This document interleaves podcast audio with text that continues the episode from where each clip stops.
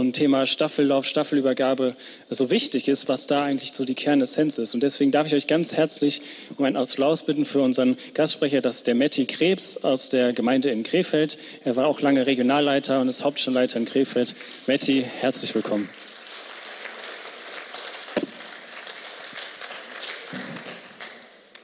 Ja, ganz herzlichen Dank für die Einladung. Es ist eine Ehre für mich, heute hier zu sein. Und eine langjährige Stadt führen, aber auch etwas zu sagen, was für uns alle so ein bisschen auch von Bedeutung hat. Ähm, der Julian hat da schon so ein bisschen was erzählt, äh, was so ein Staffellauf ist. Jetzt möchte ich mal von euch wissen, wer von euch ist schon mal selber bei einem Staffellauf mitgelaufen? Mal einmal die Hand hoch. Ja, so ein paar sind das, so ein paar sind das. Also man sieht es mir nicht an heute, aber ich war früher mal schlanker und da bin ich auch Staffel gelaufen und gar nicht mal so schlecht. Und äh, wie Julian schon richtig gesagt hat, die schwierigste Situation bei so einem Staffellauf ist ja immer, wenn man das Staffelstab übergeben soll. Ich weiß nicht, ob ihr das selber kennt. Da kann man ganz, ganz viel falsch machen. Ja, also das Schlimmste ist, das, was ihr am Anfang gemacht habt, ne? den Staffelstab auf den Boden fallen lassen. Das geht ja gar nicht. Dann seid ihr sofort disqualifiziert. Dann seid ihr draußen und egal wie schnell ihr gelaufen seid, für euch ist der Lauf zu Ende. Das ist dann ein bisschen doof. Aber es gibt noch andere Möglichkeiten, was man alles, was da alles schief laufen kann. Das kann zum Beispiel sein, der zweite Läufer, der ist ja vorne und der erste läuft dahinter und der kommt an den ersten ran, der will dem den Stab so geben und der erste rennt los und hat so ein Tempo drauf, dass der Läufer mit dem Stab gar nicht hinterherkommt und den den Stab geben kann. Oder die beiden sind so vorsichtig bei der Übergabe, dass sie ganz langsam laufen und ganz vorsichtig den Stab übergeben. Und dann verlieren die so viel Zeit, dass sie nachher auch nicht gewinnen. Also eine brenzlige Geschichte. Und ich hoffe, dass hier in der Gemeinde diese Stabübergabe gut geklappt hat. Da kann man auch ganz viel falsch machen, aber meistens geht es ja auch ganz gut. Und das Besondere hier bei euch ist ja, ihr habt ja nicht nur eine Staffelübergabe in einem Leitungswechsel, sondern bei euch gibt es ja sogar einen Generationenwechsel von Petra zu Elisha. Und das ist ähm, nochmal was ganz Besonderes. Und wie wir das gerade auch bei dem Anspiel gesehen haben zum Stück, zum Schluss, die liefen da so ein bisschen zusammen. Das war zwar sehr langsam dargestellt, das war sozusagen Zeitlupe, damit wir das alle gut erkennen können. In Wirklichkeit geht das natürlich schneller, aber eine Zeit lang laufen die beiden synchron, gleichzeitig hintereinander, möglichst im selben Tempo und dann kann der Staffelstab übergeben werden. Das heißt, Petra und Elisha und auch Michael und Julian, ihr seid ja schon lange synchron gelaufen, nebenher. Ihr beide, ihr habt eine Menge gelernt von euren Vorgängern. Nicht so sehr durch das, was Petra gesagt hat, sondern durch das, was sie getan hat, durch die Art und Weise, wie sie den Stamm geleitet hat, durch ihr Vorbild hat sie geprägt. Und manchmal ist es vielleicht gar nicht schlecht, auch für euch nachzudenken, nicht unbedingt heute, aber immer wieder mal darüber nachzudenken, was habt ihr eigentlich von Petra gelernt? Je älter ich werde, umso mehr stelle ich fest, was ich alles von meinen Vorbildern gelernt habe. Mein Vater war auch Pastor. Ich wollte gar nicht Pastor werden. Ich bin es dann später doch geworden und habe festgestellt als Pastor, ich habe eine Menge, was ich von meinem Vater gelernt habe. Das war mir gar nicht bewusst, als ich noch jünger war, als ich 20, 30 war. Das kam erst später. Man lernt eine Menge. Meine Tochter ist auch Rangerin, natürlich, von klein auf an ich glaube mit vier war die auf ihrem ersten Camp, ähm, die hat mal gesagt, das ist schon komisch. Jetzt leben auf der Welt so viele Menschen. Ich habe mal nachgeguckt, das sind so knapp acht Milliarden, nicht ganz. Und in 100 Jahren ist fast keiner dieser Menschen mehr da. Die sind die alle weg. Dann wird eine komplett neue Menschheit da sein, eine ganz neue Generation. Die Frage ist, was wird diese neue Menschheit wohl von ihrer Vorgängergeneration übernommen haben? Was ist dann noch da? An, an Wissen, an Verständnis, an Glaube, an Benehmen? Oder wie wird das dann sein? Was ist verloren gegangen? Und da bin ich mitten im Thema. Ein Generationenwechsel. Wir haben Verantwortung für die nächste Generation.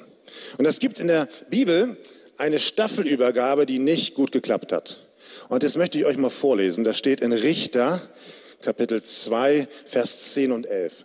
Da steht, schließlich starb jene ganze ältere Generation und es wuchs eine neue heran, die Jahwe, also Gott, nicht kannte und seine großen Taten für Israel nicht miterlebt hatte. Da fingen die Israeliten an, den Balen zu dienen, was Jahwe als sehr böse ansah. Also die ältere Generation, von der wir hier sprechen, ist die Generation von Josua. Wer kennt Josua? Okay, sind noch nicht so ganz alle. Wer kennt Mose? Ja, da, da geht ihr. Ne? Pharao, Pharao, obey me. Der Mose, den meine ich. Okay, also dieser Mose, der ist irgendwann auch mal gestorben, der hatte einen Nachfolger, das war Josua.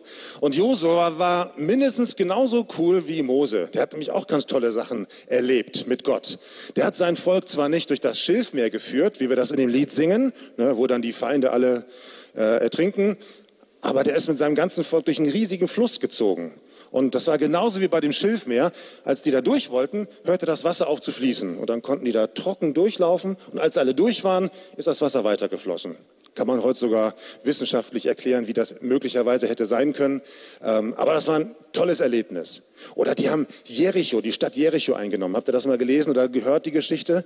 Da sind die so, die haben noch nicht mal gekämpft. Das war ein ganz komischer, ganz komischer Krieg. Die sind um die Stadt rumgelaufen und haben Musik gemacht also mit Trompeten und Posaunen. Und das haben die sieben Tage lang gemacht. Jeden Tag einmal um die Stadt rum Musik gemacht. Und am, am letzten Tag dann sind die siebenmal rumgezogen und plötzlich sind alle Mauern zusammengekracht. Einfach so. Hat Gott gemacht. Also dieser Josua hat tolle Sachen erlebt. Er war ein richtiger Held. Und jetzt war das Volk Israel endlich im gelobten Land angekommen. Ja, ihr kennt die Geschichte, die sind durch die Wüste gezogen, das war alles wahnsinnig anstrengend. Und auch da musste eine Generation leider in der Wüste bleiben, bis die gestorben waren. Dann kam eine neue Generation mit Jose und die haben das Land erobert. Jetzt gab es nur ein Problem. Da waren schon andere Leute. Und das Problem waren nicht unbedingt die Leute, die da waren, sondern das Problem war, was die geglaubt haben. Die ganzen religiösen Kulte, die die hatten. Denn ihr müsst wissen, Israel hatte einen ganz anderen Glauben als, ich glaube, alle Völker der damaligen Zeit. Alle Völker, die hatten ganz, ganz viele Götter. Wir haben hier dem Text gelesen, die hatten zum Beispiel Baal, das war der bekannteste. Astarte ist so das Gegenstück dazu, das weibliche Gegenstück. Und die hatten ganz viele verschiedene Götter für alle möglichen Funktionen. Das war überall so. Das Volk Israel, das sollte ganz anders sein. Das war extra von Gott auserwählt, um anders zu sein. Die sollten sich unterscheiden, nämlich dadurch, dass sie nur einen einzigen Gott hatten. Wir haben heute gesungen, Nummer eins. Und Nummer eins bedeutet auch, dass es keine Nummer zwei und keine Nummer drei gibt, sondern Nummer eins und dann kommt gar nichts mehr. Das sollte so bei Israel sein. Die sollten nur diesen einen Gott haben. Und Gott wusste, wenn die jetzt mit anderen Völkern zusammenleben, die ganz viele verschiedene Götter haben, dann werden die Israeliten irgendwann auch die verschiedenen Götter anbeten. Und das wollte Gott nicht. Und deswegen hat er gesagt, passt auf, wenn ihr in das neue Land kommt, dann sollt ihr die Leute, die da sind, alle vertreiben. Das klingt für uns heute ein bisschen komisch. Damals war das so. Und er hat einen besonderen Vertrag mit Israel geschlossen. Hat, das hat er schon am Sinai gemacht. Ihr kennt das mit den zehn Geboten.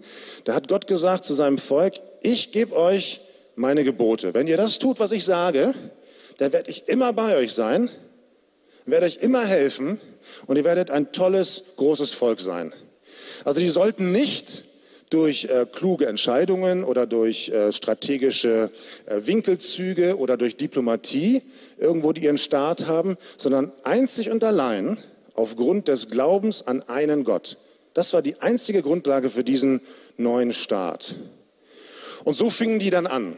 Die einzelnen Stämme fingen dann an und haben die eine Stadt erobert und haben verschiedene Länder erobert. Und dann wurde es schwierig. Dann hat das nicht mehr so geklappt dann wollten die nicht gehen. Dann haben sich irgendwelche Leute ihre Stadt wieder zurückerobert, die die Israeliten gerade gewonnen hatten. Und dann haben die Israeliten gesagt, ach, wisst ihr, das ist mir alles zu anstrengend. Ich glaube, wir lassen das mal mit dem Erobern hier. Ähm, ihr zahlt uns einfach ein paar Steuern oder ihr müsst für uns arbeiten und dann könnt ihr da leben bleiben. Also wir merken, sie haben angefangen, das zu tun, was Gott gesagt hatte, aber haben es nicht zu Ende geführt, haben das nicht weitergemacht. Jetzt gibt es ein paar Leute, die lesen das heute und denken sich, ha, habe ich doch immer schon gewusst. Gott hat was gegen multikulturelle Vielfalt. Jedes Land sollte in seinen eigenen Grenzen leben, Ausländer raus. Da haben die natürlich was ganz grundlegend falsch verstanden, denn schon damals gab es in Israel Regeln, wie man mit Fremden, wie man mit Ausländern umgehen sollte, nämlich freundlich, gastfreundlich. Aber das ist nicht der Hauptpunkt. Wir heute als Christen, wir haben nicht den Auftrag, für uns alleine zu leben, in unseren vier Wänden. Haben möglichst hier in unserer Gemeinde oder in unseren Gemeindehäusern und kein Mensch soll mit uns was zu tun haben, sondern Gott schickt uns mitten in diese Welt hinein, mitten zu den verschiedenen Religionen und Kulturen, die wir so in unserem Land haben und sagt, ihr sollt zwei Sachen sein. Kennt ihr das? Ihr sollt einmal Salz sein und ihr sollt einmal Licht sein. Genau. Ich lese euch das mal vor. Das steht in Matthäus. Da sagt Jesus, ihr seid das Salz der Erde. Wenn das Salz aber seine Wirkung verliert, womit soll man es wieder salzig machen? Es taugt zu nichts anderem mehr, als auf den Weg geschüttet und von den Leuten zertreten zu werden. Ihr seid das Licht der Welt. Eine Stadt, die auf einem Berg liegt, kann nicht verborgen bleiben. Man zündet auch nicht eine Lampe an und stellt sie dann unter einen Kübel. Im Gegenteil. Man stellt sie auf den Lampenständer, damit sie allen im Haus Licht gibt. So soll euer Licht vor den Menschen leuchten. Sie sollen eure guten Werke sehen und euren Vater im Himmel preisen. Das heißt, wir können diese historische Geschichte, diese historische Begebenheit nicht einfach auf uns übertragen und sagen, so, alle Leute, die keine Christen sind, alle Leute, die nicht so glauben wie wir, die müssen vertrieben werden. Das ist Unsinn. Aber es ist gut zu verstehen, was damals das Problem war. Die Israeliten haben nur halbe Sache mit Gott gemacht. Die haben nicht ganze Sache mit Gott gemacht. Die haben gut angefangen, aber haben nicht gut weitergemacht. Und das Problem war, dass in der nächsten Generation dann was passiert ist. Die nächste Generation, haben wir gelesen, die kannte Gott nicht mehr. Die hatten keine Ahnung mehr, wer Gott war. Ja, wie kann denn das sein? Hat Josua denen das nicht erzählt? Doch. Die haben alle auch Gottesdienste gefeiert so wie wir hier im Gottesdienst. Die haben so dieses Übliche, was man so tut, das haben die auch getan. Die haben das, glaube ich, auch geglaubt. Auch irgendwie ernsthaft geglaubt. Aber sie haben nur halbe Sache gemacht. Sie haben gesagt, Gott, ich will das tun, was du sagst, aber irgendwie auch nicht so richtig. Nicht so bis zur letzten Konsequenz. Wenn es mir dann zu anstrengend wird, dann mache ich doch lieber das, was ich will. Und dadurch waren sie ein schlechtes Vorbild für die nächste Generation. Der Glaube wurde der, bei der Generation Josua mehr und mehr zu einer frommen Tradition, zu so einem Brauchtum. Das macht man halt. Die damalige Bibel war Nationalliteratur und Gott war halt einer der vielen Schutzgötter, die man so haben kann. Aber echten, kompromisslosen Glauben haben die nicht vorgelebt bekommen. Und die nächste Generation, die merkt das. Die schnallt das ganz automatisch. Die lassen sich nicht beeindrucken von einem halbherzig gelebten Christsein, von Leuten, die so tun, als ob. Josua war ein cooler Leiter und er konnte das gut so ein bisschen auch, ähm, ich möchte nicht sagen überspielen, aber er hat verdeckt, was wirklich im Volk war. Wenn es gute Leiter gibt, die können richtig was reißen. Wenn ihr einen guten Rangerleiter habt, der macht richtig was her. Wenn ihr einen tollen Pastor hier habt, der sogar Ranger ist, dann kann ja nichts mehr schiefgehen. Ja? Dann kann der ganz viel auf die Beine stellen, das läuft super. Das Problem ist, was ist, wenn der weg ist? Wie läuft's denn dann? Wie sieht das denn in unserem Herzen aus? Wir haben eine Verantwortung für die nächste Generation. Und die hat nicht Elisha alleine als Leiterin. Die hat nicht euer Pastor alleine sondern die haben wir alle. Das hat nicht ausgereicht, dass Josua damals ein Held war und coole Sachen gemacht hat, sondern das ganze Volk sollte eigentlich den Glauben an den einen Gott vorleben und das haben sie nicht richtig gemacht, weil sie haben Gott nicht richtig gehorcht. Sie haben halbe Sache gemacht. Und dadurch waren sie ein schlechtes Vorbild für die nächste Generation. Und deswegen hat die Staffelübergabe des Glaubens an die nächste Generation nicht funktioniert. Hat nicht geklappt. Wisst ihr eigentlich, dass Gott keine Enkelkinder hat? Gott hat Kinder. Ich bin ein Kind Gottes. Aber Gott hat keine Enkelkinder. Das heißt, ich kann den Glauben an Gott, der wird nicht vererbt. So automatisch wird man jetzt Christ. Sondern jeder muss sich selber entscheiden. Die Ranger kennen das Lied. Ich sage Ja zu dem Geschenk. Aber ich muss Ja sagen. Ich muss selber Ja sagen zu einem Geschenk, zu dem Geschenk, was Jesus mir macht. Das passiert nicht automatisch. Das liegt nicht, das passiert auch nicht, wenn ich coole Leiter habe. Das Problem ist, wenn wir als ältere Generation anfangen, Kompromisse in unserem Glauben zu machen, dann wird es schwierig. Jetzt muss ich vielleicht für manche Ranger erklären, was ist ein Kompromiss. Also, pass auf. Ähm, du hast zwei Leute und die wollen was Unterschiedliches. Zum Beispiel, ihr seid im Team, habt Teamtreff und die einen wollen unbedingt Stockbrot essen und die anderen wollen Würstchen essen. So, jetzt müsst ihr euch irgendwie einigen, einen Kompromiss finden. Das kann dann so aussehen, dass äh, euer Teamleiter sagt, passt auf, Kompromiss, heute machen wir Stockbrot und nächstes Mal machen wir Würstchen. Oder der allercoolste Kompromiss, wir machen beides, Stockbrot und Würstchen. Oder wir machen gar nichts. Heute gibt es Suppe. Auch ein Kompromiss. Also man muss sich irgendwie einigen. Kompromisse sind gut, sind nicht schlecht. Wir müssen viele Kompromisse eingehen in unserer Gesellschaft, in unserem Staat, in unserer Gemeinde. Gerade auch jetzt zu Corona-Zeiten müssen aufeinander Rücksicht nehmen. Ein Kompromiss heißt, wir nehmen Rücksicht aufeinander, wir achten aufeinander. Das Gegenteil ist Egoismus. Aber in unserem Glauben, da sollen wir keine Kompromisse machen, keine faulen Kompromisse, sondern da sollen wir ganze Sache machen mit Gott und nicht nur so ein bisschen an Gott glauben. Jemand hat mal gesagt, ein halber Christ ist ein ganzer Unsinn. Nicht so ein bisschen Gott nachfolgen, nicht sagen, ja Gott, ich folge dir mal nach, ich tue auch das, was du sagst, was ich in deiner Bibel so lesen kann, aber wenn es dann anstrengend wird und wenn irgendjemand mal was Negatives über mich sagt und wenn die Leute in der Schule meinen, ich wäre nicht so cool, weil ich ja an Gott glaube, dann lasse ich es auch. Dann, das, dann ist auch genug. Dann muss ich wieder so ein bisschen, bisschen anders sein. Ich will dir nicht so richtig nachfolgen, ich, so ein bisschen nur. Und das ist schlecht. Und wenn wir als Erwachsene das vorleben, dann klappt das mit der Staffelübergabe nicht. Dann unsere Kinder werden nicht automatisch Christen. Ich habe ein cooles äh, Bild oder eine coole Geschichte, die kennt ihr vielleicht auch, wo jemand kompromisslos Gott nachfolgt. Und zwar ist das Daniel in der Löwengrube. Kennt ihr die Geschichte? Da hat der König oder die, die Leiter damals haben so ein, so ein Gesetz erlassen. Sollte eine Zeit lang niemand anders angebetet werden. Die Leute sollten zu niemand anders beten als zum, zum König allein. Daniel, der hat an Gott geglaubt. Und er hatte die Gewohnheit, jeden Tag dreimal vom offenen Fenster zu Gott zu beten. Das hat er immer schon so gemacht. Das war seine Gewohnheit, das war sein Glaube. Und das hat er einfach weitergemacht. Jetzt könnte man ja denken, hey Daniel, das musst du doch nicht machen, das ist doch viel zu gefährlich. Tu doch lieber nur so, als ob du den König anbetest und dann betest du zu Gott lieber in deinem Versteck. Mach das doch heimlich. Das muss doch nicht so offensichtlich sein. Aber der hat das immer so gemacht. Das war sein Leben und da hat er gar keinen Kompromiss gemacht. Der hat dann nicht gesagt, nee, ich mache jetzt so ein bisschen das, was der König will und so ein bisschen das, was Gott will. Ich mache das einfach. Und das Ergebnis war, der wurde in eine Löwengrube geschmissen und sollte eigentlich von den Löwen gefressen werden. Aber Gott hat den Löwen das Maul zugeschlossen und hat seinen Daniel bewahrt. Der hat kompromisslos, ist er Gott nachgefolgt und hat das getan, was er von Gott gehört hat, was ihm wichtig war. Der hat seinen Glauben gelebt.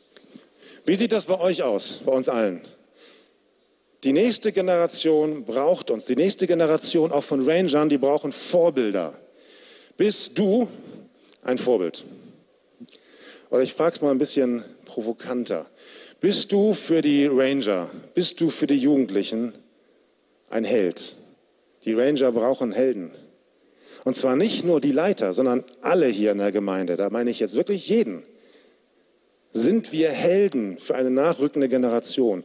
Oder mal noch krasser gefragt, wenn es ein Poster von dir gäbe, würde das wohl in den Zimmern der Ranger und äh, Teenager hängen? So wie irgendwelche Poster von irgendwelchen Fußballstars, Rockstars. Bist du ein Held für die nächste Generation? Bist du dir überhaupt bewusst, dass dich die nächste Generation braucht als Vorbild und als Held. Und lebst du so?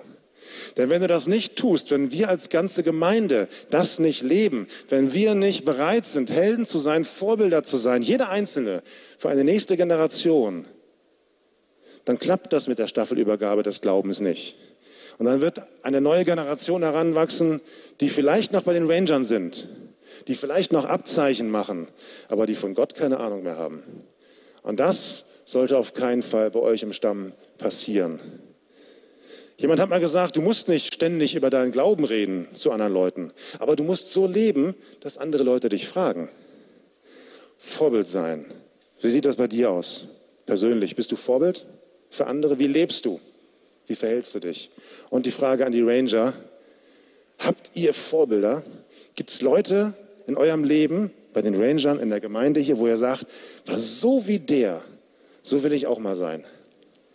Ich hatte mal so ein Vorbild, ich habe viele Vorbilder, muss ich wirklich sagen, aber ganz praktisch, ich spiele sehr gerne Klavier.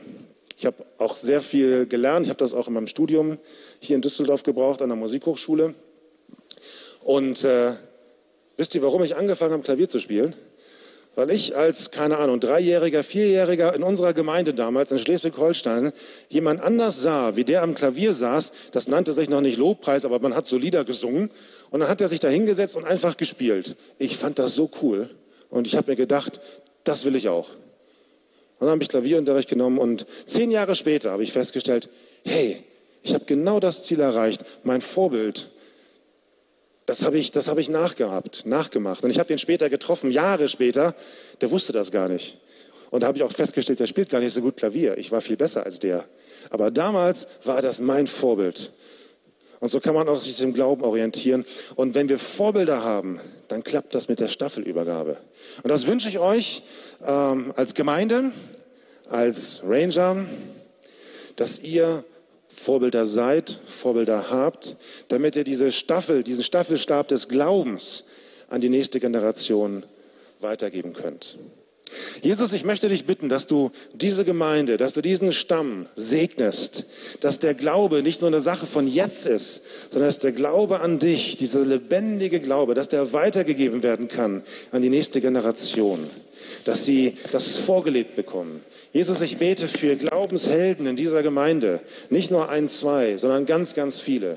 Ich bete für Vorbilder in dieser Gemeinde, dass die Ranger, dass die Jugendlichen Menschen haben, an denen sie sich orientieren können, mit denen sie reden können, die sie fragen können, wenn sie mal Probleme haben. Ich möchte dich bitten, dass diese Gemeinde, dass dieser Stamm ein Ort ist, wo wirkliche, wo neue, wo eine neue Generation herangebildet werden kann durch Vorbild, durch Prägung. Amen. Amen.